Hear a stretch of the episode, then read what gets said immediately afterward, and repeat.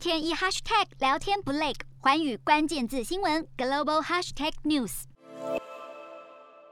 随着国际社会纷纷结束阿富汗任务，新加坡总理李显龙他也谈及当地的新局势。他坦言，希望阿富汗不会再次成为恐怖组织根基的温床。新加坡总理李显龙在 G 团体领袖会议中表示，当务之急是要保障阿富汗人民的安全，希望各方避免使用暴力，并透过和平包容的磋商尽快达成协议。而恐怖主义和阿富汗局势也将会是国际社会共同要面对的安全问题，洞悉全球走向，掌握世界脉动，无所不谈，深入分析。我是何荣，环宇全世界全新升级二点零版，锁定每周三、周六晚间九点，环宇新闻 MOD 五零一中加八五凯播二二二以及 YouTube 频道同步首播，晚间十点完整版就在环宇全世界 YouTube 频道。